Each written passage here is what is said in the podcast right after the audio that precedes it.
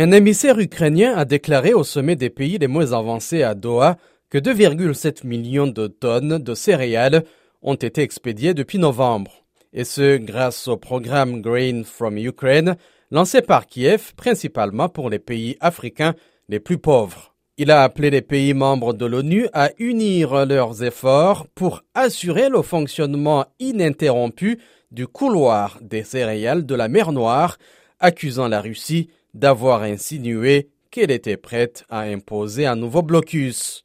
Le blocus avait causé en partie une augmentation des prix alimentaires de base dans le monde.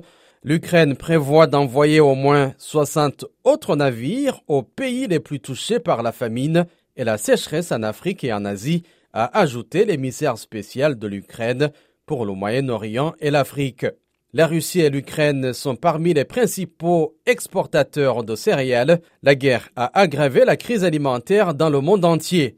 Un accord prévoyant un couloir maritime sécurisé dans la mer Noire pour le transport des céréales à partir de trois ports ukrainiens a été signé en juillet sous l'égide de l'ONU et de la Turquie et permis l'exportation de quelques 20 millions de tonnes de céréales.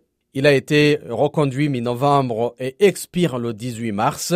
La Russie peut de son côté exporter des engrais sans sanctions occidentales, mais Moscou insiste sur le fait qu'une partie de l'accord n'est pas respectée.